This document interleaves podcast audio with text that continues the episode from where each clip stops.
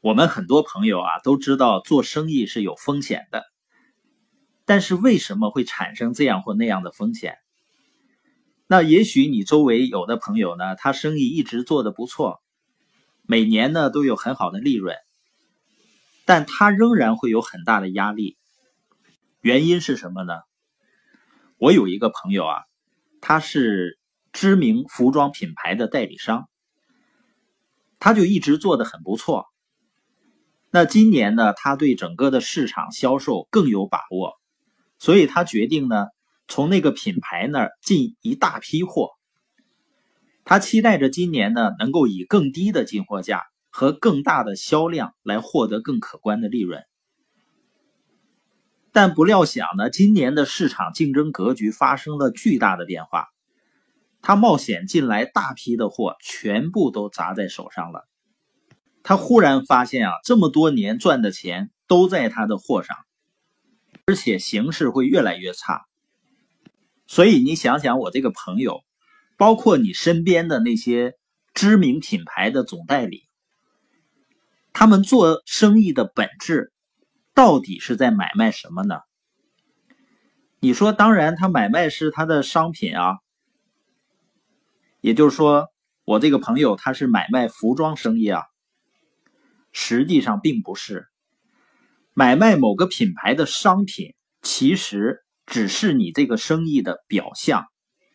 当这些代理商开始用库存来博取差价，进入到这样的商业模式了呢，其实就是在买卖和经营商业世界里一种非常非常特殊的商品。这种商品呢，你甚至看不到、摸不着，但它像光。磁场和空气一样，在我们身边却无处不在。也就是说，这些人正在经营和买卖的这种商品呢，叫做风险。实际上，这种方式呢，也是一些知名品牌它转移风险的一种方式。你比如说，这些知名品牌，它生产产品呢，如果生产的量不够的话，那不够卖，这也是一种风险啊，利润会减少。但是如果生产的量大的话，尤其是你发现像服装这类的产品，它是有呃时效性的。过了这一年呢，过了这一季呢，就不流行了，穿上去呢就不好看了。所以生产量大了也是风险。我以前呢有一个朋友，他想做耐克的总代理，但是他发现呢，耐克要求他每年的订货会的时候。他只是摆一些样品，然后这些品牌代理商呢，去看到这些样品，然后按照自己的眼光去选购。选择完以后呢，回到家里，把这些货款提前打给耐克厂家。耐克呢，根据你订的货来生产。那么这些货是不是都能卖出去呢？这个就不一定了。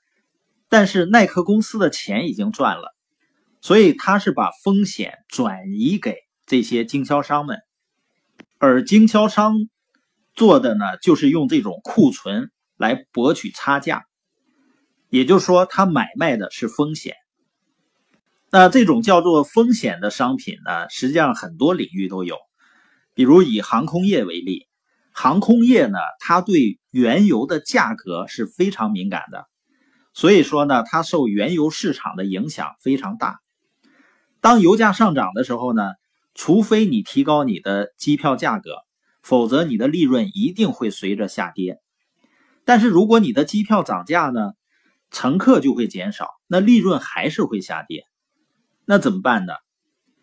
其实航空公司呢，就有着非常有效的商业手段来解决这个问题。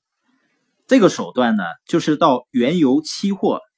市场去购买期货，那什么是期货呢？期货就是用今天的价格去锁定并购买在未来，也就是远期才能够提供的商品。美国西南航空公司呢已经这么做很多年了，所以当油价从二十五美元涨到六十美元的时候，它的成本几乎没有变动。事实上呢，它做的太好了，它百分之八十五的。油品都还是用二十五块钱的价格买到的。你说那这样太好了？实际上呢，它也有风险，因为油价呢有可能上涨，它也有可能下跌呀，它也有下跌的时候。比如说，它从二十五美元跌到十美元的时候，航空公司还得以二十五美元的价格去购买，那它的成本呢就相应提高了。那航空公司呢，它是一个提供运输服务的公司啊，它并不是一个做石油买卖的公司，所以呢，他们很受不了这种价格的涨涨跌跌。那这时呢，就有的公司就站起来说啊，你这样吧。我来给你提供一个确定的油价。如果以后油价涨了呢，我还是给你今天的这个价格供货，差价呢我来贴。但是如果油价下跌了呢，那是我运气好，也允许我赚一点点小钱。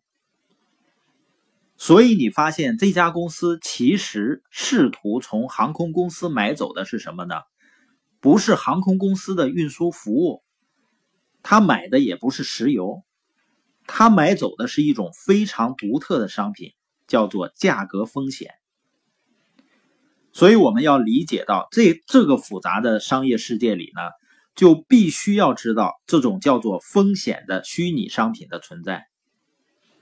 再回到刚才的那个案例上，你会发现呢，很多的品牌代理商他购买的不是商品。如果你有一双能够看见风险的眼睛，你就会知道，它其实买卖的是一种特殊的风险，叫做库存风险。所以现在很多的代理商呢，本质上就是告诉品牌说：“你把你的库存风险卖给我吧，就算最后卖不出去，这钱我照付给你，风险呢我来承担。但是作为交换呢，请你给我更大的差价空间。”所以，这种用库存博差价的商业模式，其实就是在买卖库存风险。那如果一个老板能够意识到，你商业模式的本质不是买卖商品，而是买卖风险的时候，你就会建立风险管控机制，就是要做一个全周期的库存管理。一旦销量下滑到什么程度的时候呢，就要启动大规模的促销。来对冲风险。那你要说了，我也想做一些产品的代理，那能不能回避这种库存的风险呢？实际上，在现在这样的一个社群经济时代啊，是完全可以回避这种风险的。因为以前的商业模式呢，都是要先有产品，不管是厂家还是代理商，你先有产品了，然后呢，再从产品到人。也就是你产品先生产出来，然后代理商呢再把这些产品全部买过来，然后再到消费者。也就是传统的营销思路呢，叫从产品到人。而社群经济的逻辑是什么呢？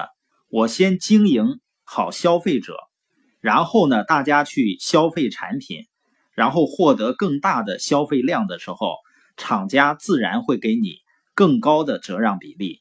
他不需要你先把产品去囤过来或者去买过来。当然，现在呢有一些所谓的微商啊，包括直销啊，包括各种名目的，我们称为叫人际关系营销呢。